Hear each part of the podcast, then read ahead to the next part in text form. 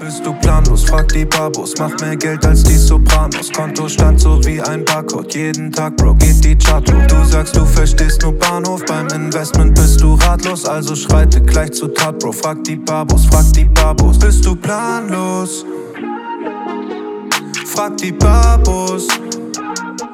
Hallo liebe Barbinas, hallo liebe Babos, willkommen zu einer neuen Folge Investment Babos. Ich freue mich sehr. Ich bin in meinem Office in Bonn und der Endrit ist in Frankfurt. Zuallererst, lieber Endrit, alles klar? Hast du dir einen Tee geholt und beruhigt?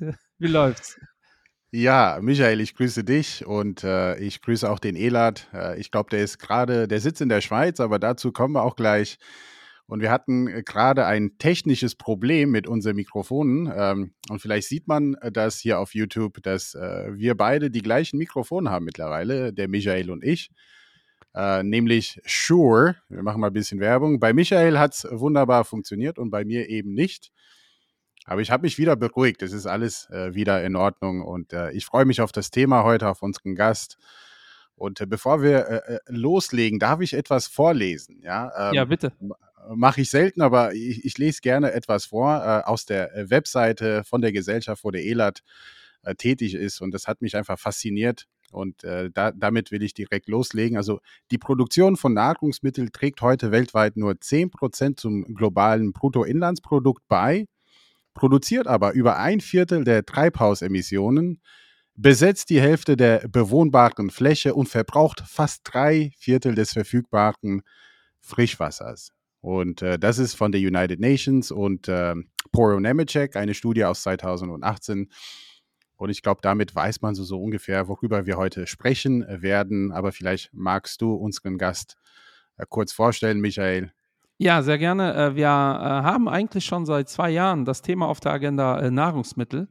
Äh, also in Nahrungsmitteln investieren. Und äh, das war eigentlich eine Folge, äh, die wir auch alleine machen wollten im ersten Rahmen, ähm, haben dann einfach die Zeit nicht dazu gefunden. Und vor ein paar Wochen waren wir, oder vor zwei Wochen, waren wir auf einem Event von Cap Insight. Da war das Event hatte die Überschrift Nachhaltigkeit und da haben wir Elats Company beziehungsweise die Strategie ähm, die er managt, äh, vorgestellt bekommen, waren da ein bisschen angefixt äh, zu dem Thema, äh, weil ich glaube, der eine oder andere, wenn er hört, in Nahrungsmittel investieren, kriegt er erstmal so ein bisschen ähm, negative Gefühle, ja, weil das Bild, was man im Kopf hat, ist natürlich, äh, man kauft irgendwo Wasser und äh, verkauft es höchstbietend oder man spekuliert auf äh, Gerste äh, oder was auch immer. Ähm, und äh, das ist definitiv auch eine Möglichkeit, äh, in Nahrungsmittel zu investieren. Äh, Elat spielt da eine andere Rolle in, in dieser Kette. Elat, magst du dich kurz vorstellen und so grob, was du machst und vor allem auch warum? Ja, sehr gerne, sehr gerne. Hallo zusammen und danke für, für, ähm, für die Einladung. Ähm, Genau, also du, du sprichst, ich, ich glaube, das Zitat, das Endrit vorgelesen hat, das, das steht schon eigentlich am Anfang von dieser ganzen, äh, von dieser ganzen Geschichte. Ganz kurz zu, zu meiner Person, ich bin ursprünglich aus, äh, aus Israel, bin in der Schweiz aufgewachsen, in, Basel, äh, dann eine Zeit lang in London gearbeitet, in Zürich ähm, und äh, investiere eigentlich seit etwa vier Jahren in diesem, äh, in diesem Bereich.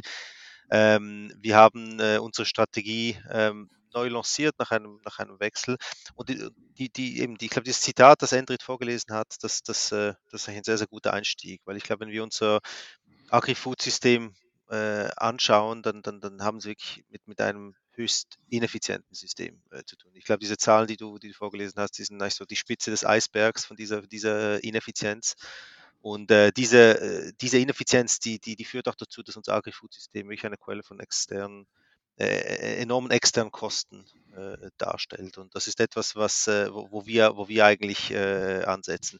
Wir investieren nicht in Nahrungsmittel, äh, wir investieren nicht in Commodities, das ist nicht äh, die Strategie. Was wir eigentlich in, in, in, in a nutshell eigentlich versuchen, ist, wir, wir investieren global in 40 bis 60 Pure Plays entlang der Wertschöpfungsketten von sechs strukturellen Wachstumsthemen, welche teilweise ganz unterschiedlich gelagert sind, aber alle eine Gemeinsamkeit haben. Diese Gemeinsamkeit ist die, dass sie eben die Ineffizienz dieses Agri-Food-Systems adressieren. Da geht es um, um, alternative Proteine, da geht es um nachhaltige Verpackungslösungen, da geht es um Themen rund um Gesundheit, da geht es um Automation, äh, Agritech. Also wir investieren, wenn man so möchte, in, in Teil der Lösung äh, Unternehmen, ähm, wobei die perfekte Lösung, ich glaube, das kann man schon vorwegnehmen, die gibt es in der Form nicht. Das ist, das ist ein System von Zielkonflikten.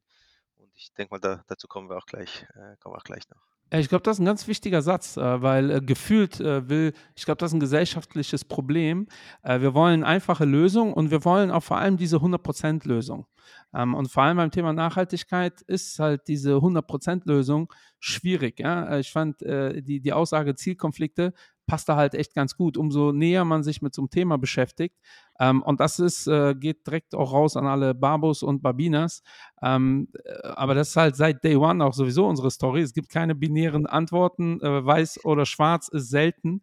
Ähm, aber das Thema äh, Nahrungsmittel ist ja ein Trendthema. Ja, vor ein paar Jahren hat ja die Deutsche Bank versucht, einen Fonds aufzulegen, die das Thema Nachhaltigkeit jetzt nicht so wirklich auf dem Schirm hatten. Äh, das ist auch relativ schnell gescheitert, aber mir fallen jetzt einige Firmen ein, die in das Thema Agriculture investieren, ähm, die das Thema Food, auch äh, ETF, es gibt ja den Stocks äh, Beverage and Food, wenn mich alles täuscht, oder Food and Beverage, dann nimmt man einfach den Eurostock 600 und übergewichtet die Titel, die äh, irgendwas mit Essen und Nahrungsmittel zu tun haben. Die Logik dahinter ist natürlich, wir werden immer mehr Menschen, es wird immer mehr konsumiert ähm, und äh, vor allem bei den Eurostocks ist das natürlich ein rein finanzieller Anreiz, behaupte ich jetzt mal. Äh, es ist eine passive Strategie, da wird einfach ein bisschen übergewichtet oder deutlich übergewichtet, alles, was mit Essen zu tun hat. Ähm, euer Fonds, da haben wir ja zwei Sachen, über die wir reden müssen. Einmal das, das Thema Nachhaltigkeit, also was tue ich für die Welt und natürlich das Thema Investment. Also wie verhält sich eure Strategie in einem Portfolio? Ähm, womit korreliert das? Womit korreliert das vielleicht eher weniger? Ähm, ich würde sagen, wir fangen mit dem einfacheren Thema an, mit dem Thema Korrelation oder Investment. Ähm, wie viel, also ist das ein reiner Aktienfonds, ein aktiver äh, Fonds? Was ist so die Zielrendite, die ihr auf dem Schirm habt und womit korreliert das so? Ähm, weil auch das ist natürlich äh, aktuell ein heiß diskutiertes Thema. Welches Depot oder wenn ich ein Depot habe, habe ich einen Mehrwert davon, erstmal rein äh, äh, wirtschaftlich äh, euch mit reinzunehmen. Ja, Finde ich ganz spannend. Ja, du hast jetzt äh, ganz viele ganz wichtige Punkte äh, ja. angesprochen. Ich, ich glaube, was, was äh, zum Einstieg was ganz wichtig ist, ich glaube, es gibt, es gibt, ähm, es gibt so drei Kernelemente unserer Strategie, auf die wir äh, extrem achten, weil wie du, wie du richtig sagst, es gibt immer wieder ähm, Strategien im Bereich Nachhaltigkeit, im Bereich Food, äh, Sustainable, Schlag mich tot, Future of, was auch immer. Das gibt sehr, sehr viel. Das, das, das, das ist so, ich glaube, was, ähm, was mich persönlich immer, äh, immer gestört hat oder immer stört, ist, dass, dass, dass wir immer sehr, sehr viel Storytelling haben. Wenn man dann in die Portfolios aber reingeht, erkennt man aber oftmals dann diese, diesen Fokus nicht. Und deshalb versuchen wir, ähm, da sehr konsequent, äh, teilweise vielleicht zu konsequent äh, zu sein. Ähm, äh, wir haben eigentlich drei Kernelemente, die für uns sehr wichtig sind. Punkt eins ist, wir wir fokussieren uns wirklich auf diese sogenannten Pure Plays. Wir, wir, uns interessieren nicht die, die, diese Nestles, Danones, Unilevers dieser Welt. Nicht, weil das schlechte Unternehmen sind, überhaupt nicht. Ich meine, gerade in den vergangenen paar Wochen hätte man sich da ganz gerne äh, versteckt, aber das ist nicht ja. unser Anspruch. Unser Anspruch ist wirklich, ähm, eben auf äh, äh, Unternehmen entlang dieser sechs Wertschöpfungsketten, auf die wir uns fokussieren, zu, zu, zu, zu investieren. Das, da, das sind wir sehr, sehr ähm, äh, konsequent. Wir schauen die sogenannte Umsatzpurität an. Also wir schauen bei jedem Unternehmen an, welchen Anteil des Umsatzes generiert dieses Unternehmen entlang dieser sechs Wertschöpfungsketten und entsprechend schließen wir ähm, schließen wir etwa 90 Prozent der Marktkapitalisierung eigentlich aus im, im, im Agri-Food-Bereich. Das ist mal Punkt eins. Punkt zwei ist, ähm, wir wir investieren nicht, wir nehmen nicht aggressive Einzelwetten. Ähm, unser, unser Anspruch ist nicht der, dass wir sagen, wir wissen, wer der Gewinner in zehn Jahren ist im Bereich alternativen Proteine und, und allozieren 15 Prozent des Fonds da rein, sondern äh, uns, die Wette, die wir eingehen, wenn man so möchte, ist eben wirklich diese Wertschöpfungskette abzubilden. Wir möchten eigentlich, um beim Beispiel alternative Proteine zu bleiben, wir möchten eigentlich ähm, ähm, dem Investor Exposure entlang dieser Wertschöpfungskette äh, geben und eigentlich äh, das Exposure aktiv steuern, indem wir zum Beispiel äh, sagen, jetzt in einer inflationären äh, äh, Welt, in einer Welt, in der, in der die Volumen wirklich explodieren im alternativen Proteinbereich, äh, fokussieren wir uns eher in die vorgelagerten Bereiche der Wertschöpfungskette, dort wo Engpässe äh, entstehen, dort wo eben Kapital auch, auch zusätzliche Kapazitäten ähm, in, in zusätzliche Kapazitäten investiert werden kann. Und der dritte Punkt, äh, worauf wir äh, achten, ist, dass wir einen gesunden Mix haben im Portfolio äh, zwischen auf der einen Seite etablierten Unternehmen und auf der anderen Seite wirklich auch, auch wirklich so schnell wachsende disruptive, äh, fast schon Startup-ähnliche äh, Unternehmen. Also das Unternehmen mit der kleinsten Marktkapitalisierung im Portfolio ist irgendwo bei 40 Millionen. Also wir, das ist zwar nicht der Normalfall, aber wir gehen schon nach sehr, sehr äh, tief, tief runter, ähm, versuchen da aber auch wieder mit einem Portfolioansatz, das sind etwa knapp 50 Positionen, eben äh, die, die, die, gesunde Mischung. Was machen die? Mhm. Würde mich äh, jetzt schon interessieren, diese 40 Millionen Company. Das, das ist ein Unternehmen, das, äh, das vor allem im Bereich von Laborfleisch, äh, Laborfleisch tätig ist ähm, und, und, anderen äh, Technologien, die, die eher so ein bisschen der nächsten Generation zugehörig sind, die heute in vielen Bereichen noch nicht marktfähig sind. Ähm, deshalb sind das auch kleine Positionen. Das ist nicht der Hauptfokus äh, des, des Portfolios, aber wir möchten doch auch solche, sagen wir mal, solche Optionen, sage ich mal, äh, auch im Portfolio haben, die, die schon die nächste Generation ein bisschen mhm. Also Kunstfleisch ähm, äh, oder also Laborfleisch, das ist schlussendlich ja. basiert das wirklich auf, auf, auf, auf, tierischen Zellen, die dann in Bioreaktoren dann, dann äh, entwickelt, äh, entwickelt werden. Da gibt es, da, da ist sehr, sehr viel Geld auf der Foodtech Agtech Seite in den letzten Jahren äh, reingegangen. Das, da, da, sieht man wirklich eine, eine richtig gehende äh, Explosion der, der, der Aktivitäten. Äh, wie immer wird sich, wird sich daraus dann ein gewisser Standard inklusive einer gewissen Ernüchterung ähm, auch, auch einbringen. Ich glaube, die große Challenge ist wirklich, wie kriege ich sowas, ähm, wie ich auch skaliert. Es ist schön und gut, wenn ich im Labor ein, ein, ein, Steak hinkriege, das tatsächlich wie ein Steak äh, schmeckt. Ähm, es ist aber nochmal eine andere, eine andere Challenge, wenn es darum geht, das Ganze dann äh, so zu skalieren, dass es auch marktfähig und, und, und von, der Preis, von der Preispolitik her möglich ist. Ja, wirklich sehr spannend und äh, ich würde direkt auf die nächste Frage einsteigen. Äh, warum spricht man hier von Food Revolution? Also das, das Erste, wenn man googelt oder wenn man auf YouTube geht und Food Revolution eingibt. Also eine der ersten Ergebnisse ist übrigens ein Interview von dir, fand ich sehr, sehr spannend. Und äh, aber es gibt da natürlich äh, Jamie Oliver's Food Revolution. Ne? Also darüber sprechen wir hier nicht, aber unter anderem natürlich sind da auch einige neue Rezepte mit alternativen Proteinen und so weiter und so fort. Da habe ich mich etwas schlau gemacht und ihr habt das auf sechs Bereiche äh, runtergebrochen, wie du schon sagtest. Und äh, ich muss sagen, also das hört sich alles sehr, sehr sexy an, aber ich glaube, unser Publikum, also wenn man jetzt hier diese sechs Bereiche liest, Automatisierung und Agritech, ja, vielleicht können wir erstmal äh, damit anfangen, dass man diese, diese sechs Bereiche auch runterbricht und auch ja. erklärt, was für Unternehmen äh, da tätig sind Klar. und äh, warum man hier von äh, Revolution spricht. Ja. Ja, das ist ein ganz, ganz wichtiger, wichtiger Punkt. Ich meine, ähm, ganz kurz, warum sprechen wir von einer Food-Revolution? Ich meine, der Ansatz ist auch wieder, oder der, der, der, der Startpunkt ist eigentlich das auch wieder dein Einstieg von vorher. Wir haben es hier mit einem höchst ineffizienten System zu tun. Wir haben es ähm, mit einem System zu tun, das historisch äh, gewachsen ist, das, ähm, weil es historisch gewachsen ist und vor allem einem Ziel diente, nämlich einer wachsenden Weltbevölkerung möglichst vermeintlich effizient äh, Nahrungsmittel zur Verfügung zu, äh, zu stellen, ist eben eine Quelle von enormen äh, externen Kosten. Die, die, die Weltbank hat mal äh, geschätzt, dass ähm, dass wenn man den, den Preiszettel anschaut, unsere, unsere jährlichen Foodproduktion, das sind etwa 8 Billionen US-Dollar, eben 10 Prozent des globalen BIP, dass man da noch zusätzlich etwa 6 Billionen äh, an externen äh, versteckten Kosten eigentlich, eigentlich dazu rechnen müsste, wenn man eben äh, Schäden an der Umwelt, äh, gesundheitliche Schäden, Fehlernährung, Übergewicht etc., wenn man das Ganze noch quantifizieren würde. Und mhm. ich glaube, egal ob diese Zahl mehr eine akademische Übung ist oder ob sie akkurat ist, ich glaube, es ist fair zu sagen, a, sie ist, sie ist wirklich relevant, es ist, sie ist signifikant und b, ähm, sehen wir in den vergangenen Jahren immer mehr diesen, diesen Druck, eben diese externen Kosten zu adressieren, zu internalisieren ähm, und, und, und äh, getrieben durch eine Gesellschaft, die nicht mehr bereit ist, diese Kosten für die Foodindustrie zu tragen, getrieben durch einen Konsumenten, der, der besser informiert ist und das Kritische sieht, getrieben aber auch durch politische und, und, und, und gesellschaftliche Aspekte. So, wenn man sich jetzt diese, Indust diese Industrie anschaut, diese Nahrungsmittelindustrie, die natürlich dominiert wird von den üblichen Verdächtigen, die Nestlé, Danones, Unilevers etc. dieser Welt, ähm, die sitzen natürlich alle auf ihren historisch gewachsenen Portfolios, die geprägt sind von Zucker, Plastik, Fleisch und, und, und anderen äh, Produkten, die eben externe Kosten äh, generieren. Und die stehen wirklich vor dieser Herausforderung, sich ja nicht weniger als neu, neu erfinden zu müssen. Und, und, und das sieht man, das sieht man bei vielen von denen auch tatsächlich, bei einigen mehr, bei anderen weniger. Ich finde, Nestle ist ein sehr gutes Beispiel, wo, wo, wo eine ziemlich hohe Pace äh, angeschlagen wird.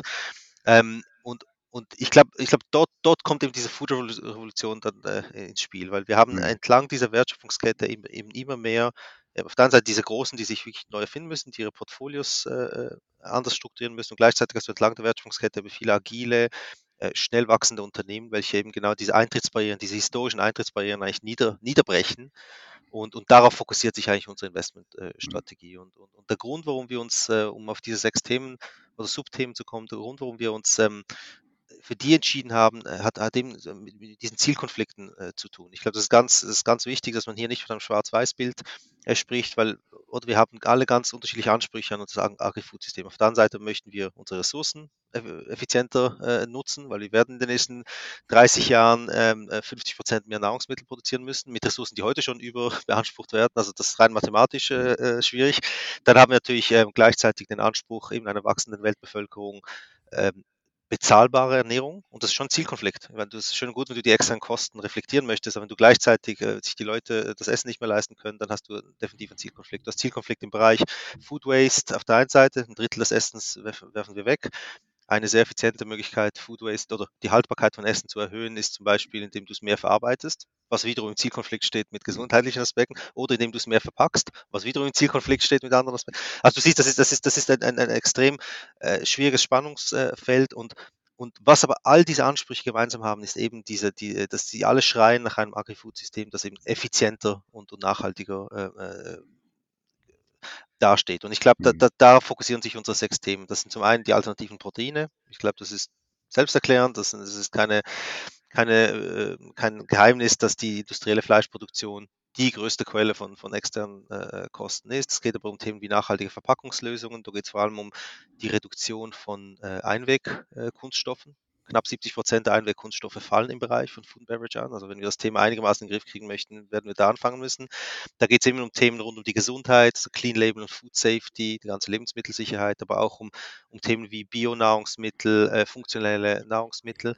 Dann geht es um das Thema äh, äh, Neuformen des Konsums. Das ist das einzige dieser sechs Themen, das mit ESG überhaupt nichts zu tun hat. Das ist, das ist in erster Linie eben neue, das, das adressiert in erster Linie die Ineffizienz im Bereich der Distribution. Da geht es um die ganze Digitalisierung der, des, der Food-Distribution und schließlich Automation und Agritech. Ich glaube, da, da geht es wirklich um diese etwas salopp gesagt, mit weniger mehr produzieren. Und, und das ja. wird nur, das wird nur über Technologie und Automation gehen. Ich meine, um noch eine Zahl dazu zu erwähnen, ähm, 10 Prozent des globalen BIP, aber ein Drittel der globalen Erwerbsbevölkerung arbeitet in dieser Industrie. Und das zeigt schon auch mhm. noch, wie viel händisch noch gemacht wird und wie viel, ja, wie viel Potenzial für Automation noch, äh, noch da ist. Aber das so in einer in eine, in eine Nutshell, wie, wie wir versuchen, mhm. das, dieses Thema in ein Portfolio was aber auch äh, wieder im Zielkonflikt steht, äh, weil natürlich die die, die händische Arbeit wird dann nicht unbedingt in den Ländern gemacht, äh, wo die Hightech-Unternehmen sitzen. Richtig. Ähm, Richtig. Also mega äh, spannend äh, auch äh, dieses äh, Gesamtbild, was du hier zeichnest. Ähm, Im Notfall, weil ich, ich habe ja versucht, das Thema äh, Nachhaltigkeit und Investment so ein bisschen zu trennen, wird aber nicht funktionieren, weil es einfach an den Tank geht. Aber wie entscheidet ihr am Ende des Tages euch für eine Firma? Ist der ausschlaggebende Faktor der finanzielle Aspekt, also wie viel Potenzial seht ihr in dieser Aktie?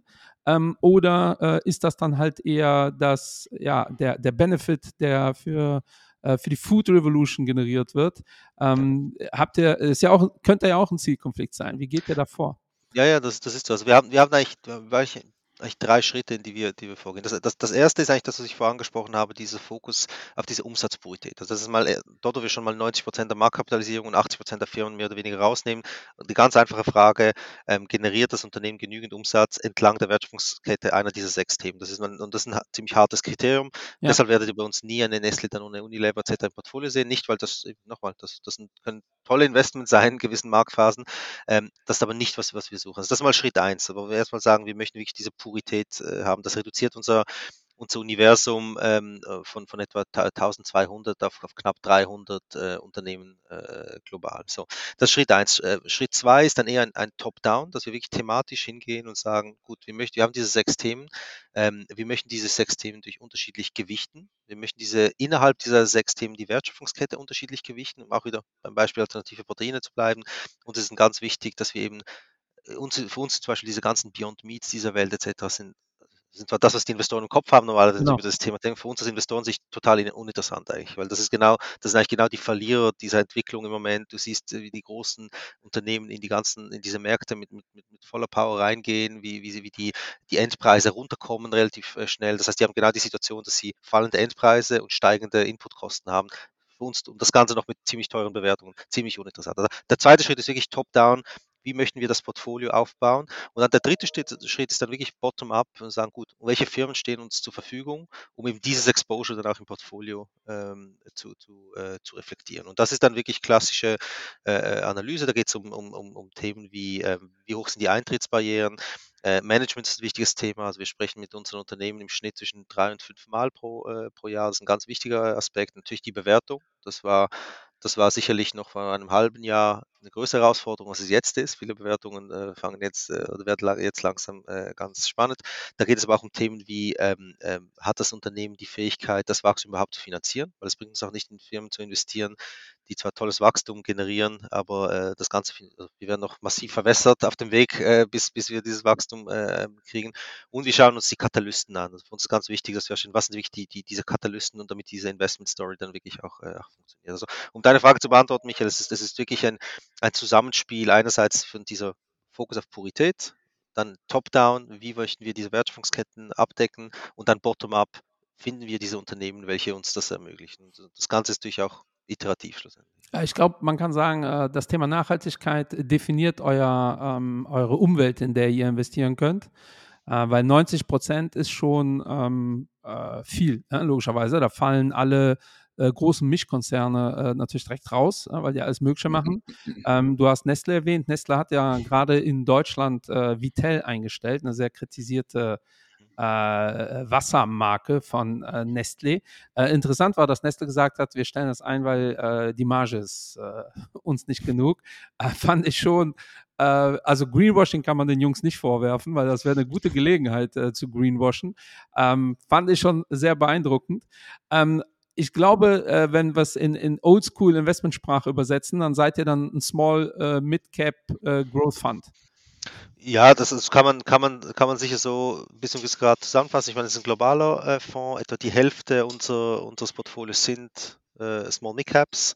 Und natürlich ist, ist, äh, ist der Großteil der Unternehmen ist eher wachstumsorientiert. Und wachstumsorientiert das heißt nicht, dass das sind jetzt nicht die, ähm, wir werden in zehn Jahren Cashflow generieren und handeln auf 20 Mal äh, Sales. Das sind nicht solche Wachstumstitel, aber schon Titel, die natürlich einen Großteil des Cashflows, das sie generieren, äh, ins Wachstum wieder reinvestieren und entsprechend auch als Wachstumstitel äh, angeschaut äh, ja. werden. Aber wir haben auch, also gerade zum Beispiel im Bereich äh, nachhaltige Verpackungslösungen, aber auch teilweise im Bereich Automation hast du durchaus auch, äh, auch Value Cases drin. Da sind, da sind mhm. teilweise auch Unternehmen drin, die die in meinen Augen, wo der Markt sie immer noch sehr stark einfach als rein zyklische Plays äh, äh, anschaut und eigentlich diesen strukturellen Aspekt in meinen Augen ziemlich, äh, ziemlich vernachlässigt. Aber ja, um deine Frage zu beantworten, natürlich, das ist ja. wahrscheinlich Small Micap orientiert, das ist äh, eher wachstumsorientiert. Ja. Weil in dem cool. Kontext habe ich eine Frage, sorry, Endrit, äh, du hast Alles eben gut. selbst äh, Beyond Meat angesprochen. Mhm. Beyond Meat ist ja wahrscheinlich die, also ich muss zugeben, als ich Food Revolution gehört habe, war es auch direkt das erste, was in meinen Sinn gekommen ist. Und das erste kritisch, was, kritische, was in meinen Sinn gekommen ist, ist natürlich, äh, ja, Green Bubble, ähm, total gehypter Markt. Äh, äh, Beyond Meat, beste Beispiel, Aktie, ähm, wurde gefühlt von jedem gekauft, der irgendwie mal auch nur mit dem Gedanken spielt, sich vegetarisch zu ernähren.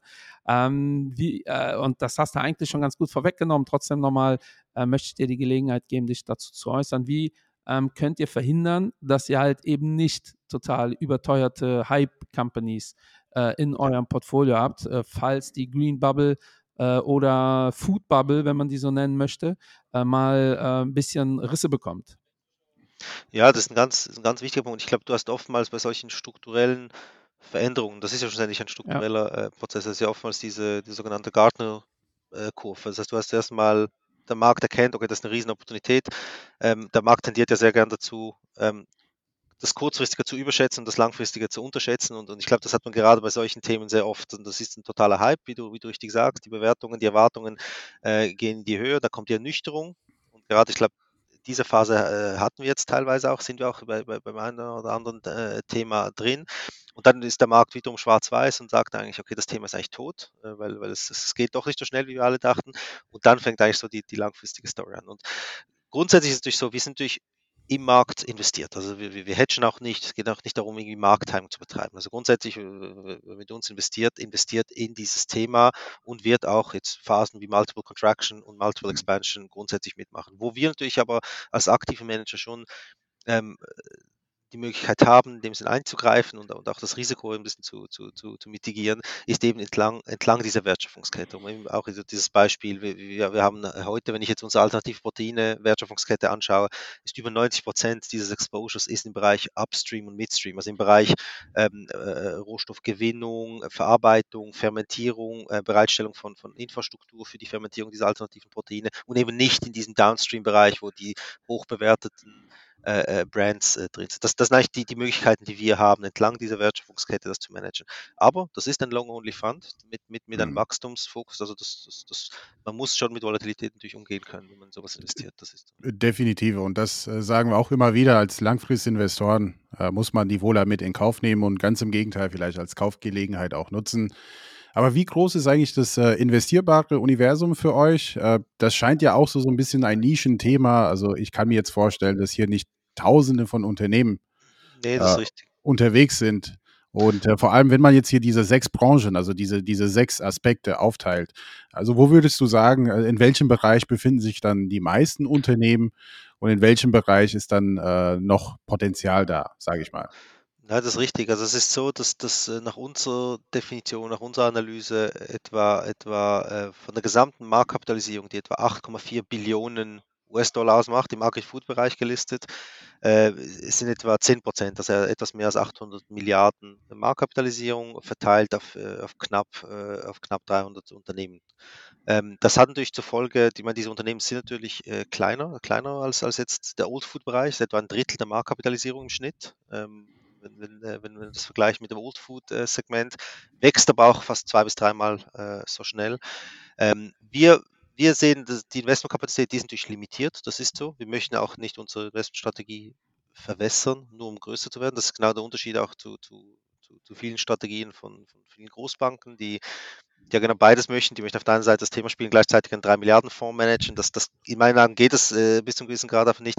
Und wir glauben, dass unsere Investmentkapazität äh, für unseren Fonds irgendwo bei 400 bis 450 Millionen ähm, liegt. Wir sind heute äh, bei 110 äh, Millionen mhm. Spannend. Äh, ich sehe schon die Zuschriften. Äh, wir bekommen relativ viel Feedback. Ähm, so eine ganz ketzerische Zuschrift, die hundertprozentig kommt. Deshalb stelle ich jetzt direkt die Frage: äh, Warum sollte ich nicht einfach diese 300 Titel in einen ETF packen? Weil das ist ja gerade das Thema. ETFs, alles super cool. Ähm, ja. Weil so ein bisschen ist die Argumentation ja, und da übrigens äh, backe ich total, also ich gehe stark davon aus, dass in dem Bereich ähm, einfach viel passieren wird. Mit steigendem Wohlstand ähm, sind wir einfach bereit, da auch mehr für Nahrungsmittel zu investieren. Es gibt ja diesen Meme, äh, äh, 1000 äh, Euro Webergrill, äh, 1 Euro Fleisch, äh, das ist Deutschland. Ähm, da, da, ist was echt dabei. Ich glaube, das ändert ja. sich. Ähm, aber äh, ETF-Industrie äh, stark am Boom, spielt das Thema auch. Warum? Ihr seid aktive Manager, wir auch. Deshalb lasse ich dich das äh, jetzt beantworten. Warum sollte ich nicht die 300 Titel einfach in ETF packen? Nee, das ist, das ist eine absolut, eine absolut berechtigte Frage. Ich glaube, ich glaube, ETFs und passive Strategien haben absolut ihre Berechtigung, machen vor allem dort Sinn, wo man eben effiziente Märkte hat, weil, weil da es durch als aktiver Manager immer schwieriger wird, ein Added Value zu, zu bieten. Hier haben wir es gerade mit einer sehr jungen äh, Industrie äh, zu tun oder Subindustrie äh, zu tun, die eben von, von Ineffizienzen nur so, nur so strotzt. Also wir haben viele unserer Unternehmen äh, im Portfolio, aber auch im Universum werden entweder gar nicht oder kaum abgedeckt äh, von der, von der äh, Sell-Side. Wir haben teilweise wirklich äh, entsprechend Übertreibungen nach oben. Wir haben aber auch teilweise Bewertungen, wo wir sagen, das, das, das kann eigentlich gar nicht äh, sein. Das sind ja unglaubliche Möglichkeiten. Und das ist genau das Problem, wenn man einfach das quasi ungefiltert sowas einfach in ein Portfolio äh, reintut. Dann passiert eben genau das, dann spielt man genau diese, diese, ich sag mal, diese diese extremen äh, äh Bubbles auch, auch mit, weil ich meine, da gibt es tatsächlich solche Firmen, die haben dich dann einfach ver, ver, ver, 50-facht mhm. teilweise, einfach weil sie irgendwo, äh, also ein Unternehmen, ohne jetzt einen Namen zu nennen, da hieß es plötzlich, dass das während der Pandemie hieß es, dass das Produkt äh, immun macht gegen, äh, gegen Covid und, und der Titel ist, ist durch die, durch die, durch die, und wenn man es dann ein bisschen genauer anschaut. Ich hoffe, es ist Nutella. da steckt Donald Trump dahinter. Nutella, ich hoffe, es ist Nutella.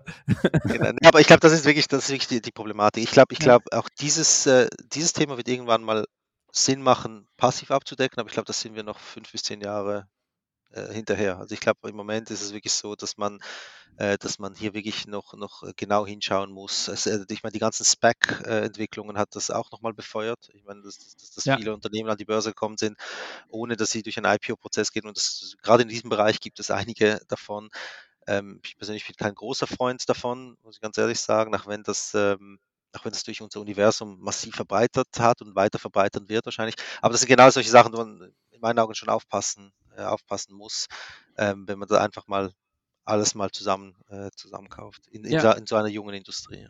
Ja, äh, wir haben ja äh, unsere meistgehörte Folge, ist ja die Aktiv versus Passiv-Folge. Da haben wir das Thema Effizienzen äh, äh, ja genauso thematisiert. Ich glaube, die Folge werden wir nochmal neu machen müssen, auch mit dem Aspekt Nachhaltigkeit, weil das hatten wir damals nicht wirklich als Thema drin. Und ich finde, Nachhaltigkeit äh, als passive Strategie ähm, ist schwierig. Es ist wirklich Hm. schwierig, da einfach ähm, mit der Schablone rüber zu gehen. Ihr macht ja, ihr habt ja in dem Sinne eine, äh, indem ihr eure Pureness, äh, wie ihr das nennt, äh, äh, 90 Prozent des Umsatzes muss in dem Bereich stattfinden. Da, da habt ihr ja schon eine extrem harte Schablone ähm, und dann guckt ihr euch die Firmen ja trotzdem nochmal an, ne? weil es halt äh, schwierig ist, dann einfach zu sagen, okay, dann nehmen wir die. Also nicht 90 Prozent. Wir, wir, ähm, wir, schließen, wir schließen Firmen, die, die äh, unter 40 sind, aus. Wir, äh, wir Ah, okay. fokussieren uns auf die, auf über, die über, über 60 Prozent äh, haben. Ah, okay. Das ist, das ist unser Fokus. Weil, weil viele der Unternehmen, die, die wir investieren, das sind natürlich auch Unternehmen, die, die sich selber im Wandel befinden. Also wir haben viele Unternehmen, die, die noch vor ein paar Jahren klassische Old-Food-Unternehmen waren, eben das Portfolio sehr stark angepasst haben und noch weiter anpassen werden, die heute irgendwo bei 70 Prozent Umsatzfurität sind in unseren Augen, aber diesen Weg noch weitergehen werden und die sind natürlich auch sehr, sehr spannend äh, für uns. Äh, Thema Nachhaltigkeit vielleicht nur ganz kurz, was ich noch ganz wichtig finde. Also ich persönlich bin da immer ein bisschen gelinde gesagt äh, skeptisch, was diese ganzen äh, Nachhaltigkeitsratings äh, angehen. Die sind äh, manchmal, soll ich sagen, etwas inkonsistent. Ich habe mich ehrlich gesagt auch lange dagegen gewehrt, dass wir mit unserem Fonds ähm, ein ESG-Rating äh, g- kriegen, weil ich immer der Meinung war, jeder, der sich fünf Minuten mit unserer Strategie auseinandersetzt, der müsste eigentlich den Nachhaltigkeitsanspruch sehen. Wir haben jetzt immer mehr auch institutionelle Investoren in unserem, äh, in unserem Fonds. Ähm, äh, entsprechend mussten wir irgendwann auch dieses formelle Kriterium einfach erfüllen. Wir, wir, wir arbeiten hier bei Big Angst mit MSCI zusammen. Wir haben jetzt von MSCI ein AAA, ein AAA-Rating gekriegt. Das ist schön und gut. Da wehre ich mich nicht dagegen, aber ich persönlich würde es auch nicht über, überbewerten. Ja, und du hast auch äh, über die Zukunft so ein bisschen gesprochen, über die nächsten fünf bis zehn Jahre. Ähm, und ich denke, das ist so, so ein Thema, die Lebensmittelindustrie, Food Revolution, das, das passt ja auch gut zu den Aktienmärkten, denn auch hier hat man immer äh, die Gelegenheit als Aktionär, auch bei nicht nachhaltigen Unternehmen auch aktiv zu sein. Das wäre die eine Frage. Ist das auch so, so ein Ansatz oder kommt das auch in Frage, dass man sagt, es gibt ja auch viele Lebensmittelhersteller, die es eben nicht machen, aber es machen könnten? Da könnte man aktiv werden, also ein Activist Approach. Und auf der anderen äh, Seite, wo siehst du dann die Branche so, so in zehn Jahren und welche Akteure müssen da sonst noch aktiv werden? Also hat man da auch Unterstützung seitens der UN und welche Programme fördern genau diese ja, Food Revolution, äh, sage ich mal? Ja, ja ich glaube, also Teil deiner Frage zu kommen, ich, ich finde, ähm, man, kann, man kann sehr viel lernen auch von anderen äh, Industrien. Ich, ich selber war, ähm, war äh, knapp acht Jahre bei der Bellevue-Gruppe, das ist ein großer Investor im Biotech, Mhm. äh, Biotech-Bereich. Der Grund, warum ich das erwähne, ist, weil es ist wirklich spannend, weil die gleichen Diskussionen, die vor 15 Jahren im Biotech-Bereich geführt wurden, das sind die exakt gleichen Diskussionen, die wir heute im Food-Bereich führen. Wenn man sich so ein bisschen diese Biotech Hm. Industrie anschaut, da kann es relativ schön so in drei Phasen unterteilen. Dort ist diese erste Phase, die auch geprägt war durch diese Old Pharma Unternehmen, welche alle unterinvestiert hatten über Jahre, leere Pipelines hatten. Dort diese Biotech-Industrie, die getrieben durch Venture Capital Geld plötzlich eben diese, diese, diese Kurve gemacht, äh, gemacht hat, inklusive Ernüchterung auch, äh, zu einer gewissen, Mhm. äh, auch Multiple Contraction. Da gab die zweite Phase, das war wirklich so dieses Erwachsenwerden dieser Industrie, eben was das quasi auch der Weg von Nische hin zu Mainstream. Äh, man hat gesehen, wie, wie, ähm, wie viele dieser Unternehmen an die Börse gekommen sind. Äh, das war natürlich so die, die großartige Zeit für alle Biotech-Portfolios. und da kam so die dritte Phase, die Wachstumsraten haben sich ein bisschen normalisiert und du hattest eine richtige M&A-Welle. Alles, was bei drei nicht auf den Bäumen war, wurde, wurde akkuriert von großen Pharmaunternehmen. Und wenn man jetzt diese Brücke schlägt zum Food, sind wir wirklich der Überzeugung, wir sind mitten in dieser ersten Phase. Also du siehst auch diese AgTech, FoodTech ähm, äh, Investitionen, die haben sich innerhalb von sechs Jahren verachtfacht. Jetzt, wenn man noch 2021 anschaut, haben sich schon wieder fast verdoppelt. Also die sind wirklich mitten in dieser, in dieser äh, fast schon Euphorie-Welle drin. Sehr viel Geld chase da äh, zu wenige Assets. Du, du hattest aber auch, du hast aber auch schon jetzt diese Ernüchterung jetzt auch mit diesem Multiple Contraction beim einen oder anderen Thema. Also wir sind mitten in dieser ersten Phase. Wir gehen davon aus, dass wir in den nächsten zwei, drei Jahren ähm, dann langsam diese zweite Phase kommen. Wir werden mehr IPOs sehen, wir werden mehr, eben dieses, dieses Thema wird langsam erwachsen äh, werden. Ich bin auch überzeugt davon, dass diese Also ich sage, heute sind 10% der Marktkapitalisierung wirklich Food Revolution relevant. Ich bin überzeugt davon, in fünf bis sechs Jahren sprechen wir davon 20, 25 Prozent. Also da wird sehr, sehr viel in diesem Bereich passieren und dann wird irgendwann die dritte Phase kommen, auch wieder Wachstumsraten normalisieren sich, es äh, werden gewisse Standards entwickeln und dann werden wir, glaube ich, sehr, sehr viel äh, äh M&A, äh, also Übernahmen äh, sehen. Was macht ihr denn in so einer Situation? Ne? Weil eure Firmen sind ja klassische Übernahmekandidaten. Ähm, ich kann mir schon vorstellen, dass Nestle in dem Bereich mal massiv aktiv wird und die Danones dieser Welt. Ähm, was macht ihr dann äh, mit euren Titeln? Spekuliert ihr drauf? Verkauft ihr die dann oder ja, also es ist kein, es ist kein, es ist nicht ein Kriterium für uns, jetzt um zu investieren und nicht zu investieren, aber du, du hast natürlich recht, das ist, liegt in der Natur der Sache, dass, dass die, die ein oder andere Unternehmung durch äh, im Fokus äh, der, der Großen äh, liegt. Wir hatten auch, äh, äh, auch schon Übernahmen im Portfolio, das, das, das ist äh, normal. Ich glaube, wir sind im Moment aber noch in einer Phase in dieser Industrie, in der es für die, die großen Nahrungsmittelkonzerne noch gar keinen Sinn macht, jetzt groß diese Firmen zusammenzukaufen. Weil eigentlich, eigentlich sind wir wirklich noch in, in, in, in dieser Entwicklungsphase. Viele unserer, unserer Portfoliounternehmen haben zum Beispiel Kooperationen mit Nestle oder mit, mit, mit, mit Danone, mit Unilever etc. Also die, die, im Moment sind wir in einer Phase, in der diese großen Unternehmen diese kleinen Unternehmen arbeiten lassen, weil die möchten, weil in dem Moment, wo du sie in einen Konzern reinnimmst, tötest du natürlich auch äh, viel von der Kultur und von der Innovationskraft. Das heißt, im Moment ist es eher so, dass, dass die großen Foodunternehmen über eigenen Foodtech-Fonds, äh, äh, über Inkubatoren, über Kooperationen mit diesen Unternehmen eigentlich da mithelfen und dann und, und dann, wenn diese Phase kommt, in der diese Produkte tatsächlich marktfähig werden und so in Richtung Mainstream gehen, ähm, dann, kommt, dann kommen die Stärken der großen Foodunternehmen ins Spiel, weil die können skalieren, die können vertreiben, die, können, die haben durch diese, diese, diese, diese, diese Power. Dort macht es dann für sie vielleicht Sinn, Technologien dazu zu kaufen, äh, das Portfolio zu ergänzen etc. und mit ihrer Distributionskraft zu kombinieren. Deshalb glaube ich, ist es noch ein bisschen zu früh. Wir sehen hier und da Übernahmen, aber ich glaube, die große Welle, die wird, die wird noch, äh, die wird noch kommen in ein paar Jahren. Okay, für die Rendite ist eine Übernahme natürlich nicht schlimm. Äh, für den ähm, ethischen Aspekt kann man das schon kritisch äh, sehen, aber da könnt ihr, habt ihr eh keinen Einfluss drauf. Äh, das kann man auch schlecht äh, vorhersehen, logischerweise. Wie seid ihr denn regional aufgestellt? Ich kann mir vorstellen, relativ viel USA, äh, kann das sein?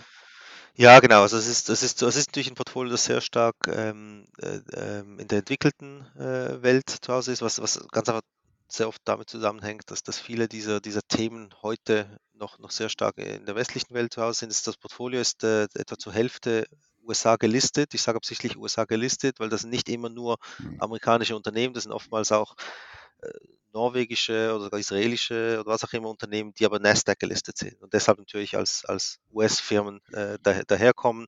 Ähm, aber es ist tatsächlich so, also die Hälfte ist etwa in den USA gelistet, ähm, etwa 30 Prozent sind Euro und die restlichen äh, 20 Prozent sind Schweizer Franken, kanadische Dollar, äh, British Pounds, also für verschiedene ja, ja wirklich spannend. Also äh, wir werden auch sehr oft als äh, Babos gefragt, also wir machen viele Präsentationen und wir sprechen über die Wertentwicklung von Aktien in der Vergangenheit, denn äh, die Zukunft weiß ja kein Mensch, aber wir nehmen die Vergangenheit als Indikator äh, für die Zukunft und man fragt uns immer, ja, aber es sind so viele Big Players und warum sollten die Aktienmärkte sich immer noch verdoppeln, verdreifachen äh, in die Zukunft?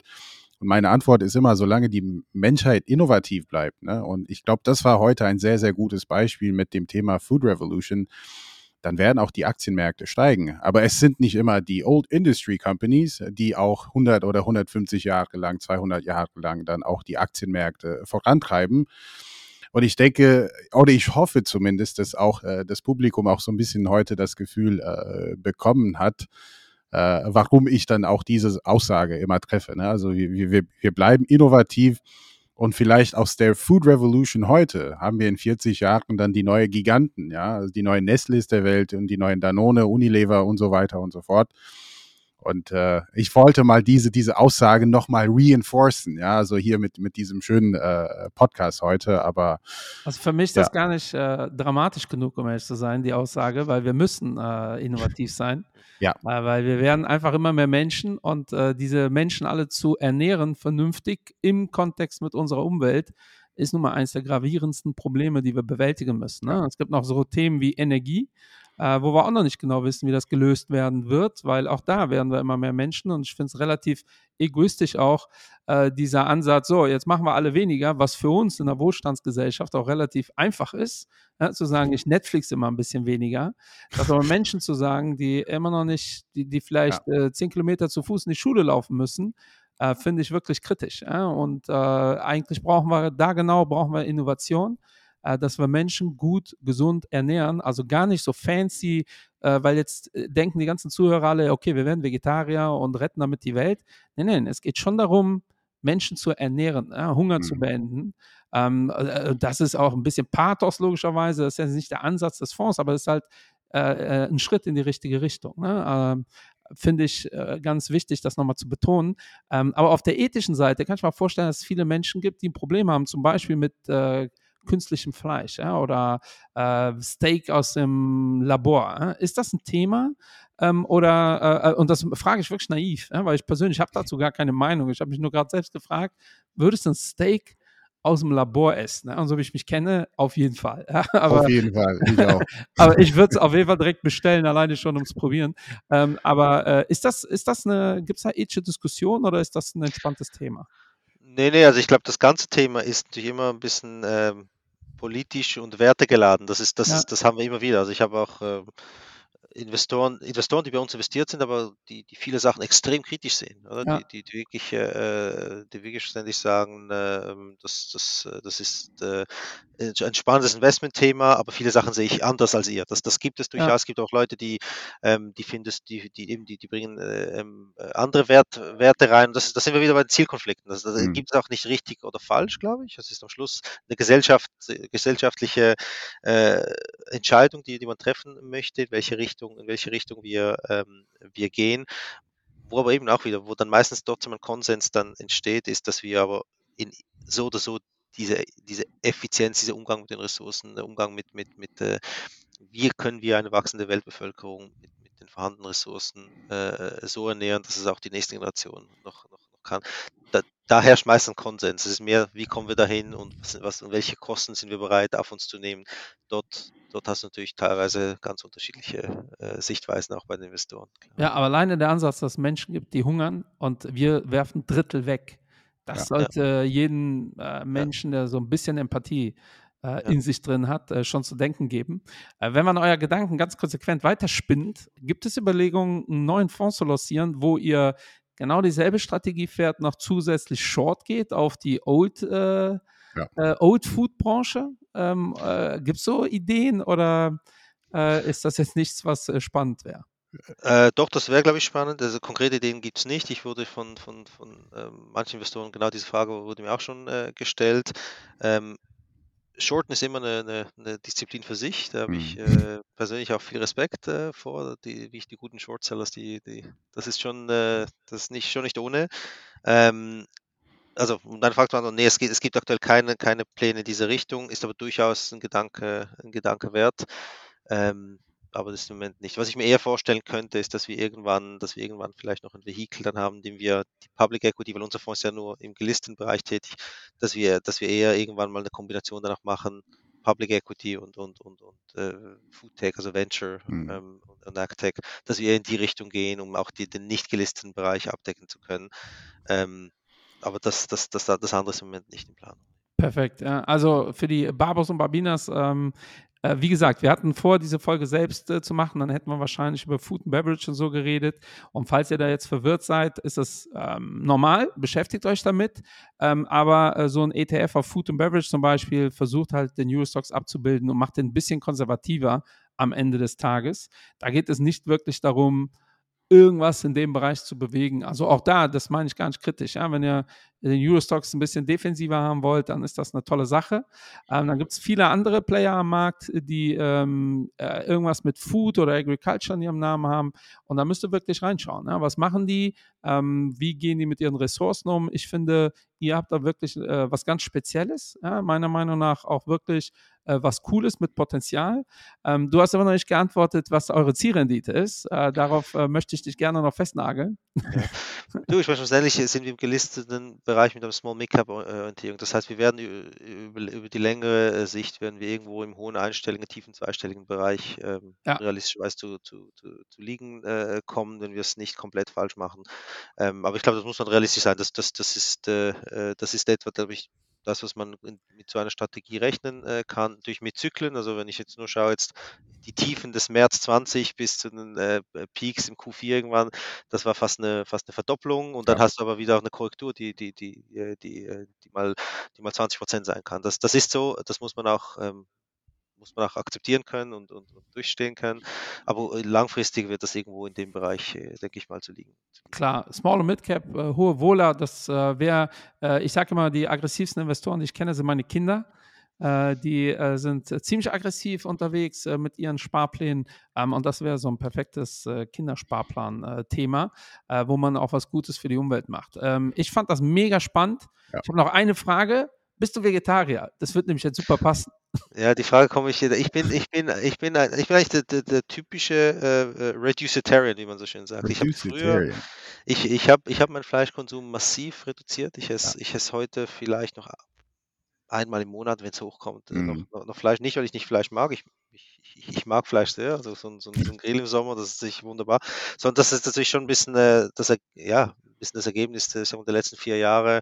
Je mehr man sich mit diesem Thema auch auseinandersetzt, ja, irgendwo passt das dann auch, auch nicht, wenn man da gleichzeitig täglich äh, sich, sich eine Bratwurst äh, reindrückt. Das, ja. das ist, das ist, und, und, und, und das ist übrigens, äh, das Interessante ist auch, ich meine, die, das Zielpublikum auch von, von vielen dieser neuen Produkte sind ja nicht unbedingt die Veganer oder die Vegetarier. Diese Gruppe, die wächst ja gar nicht so extrem schnell. Die wächst, aber ja. die wächst nicht gar. Die Gruppe, die wirklich explodiert sind, genau diese sogenannten Reducitarians oder Flexitarians, wie man es nennen möchte.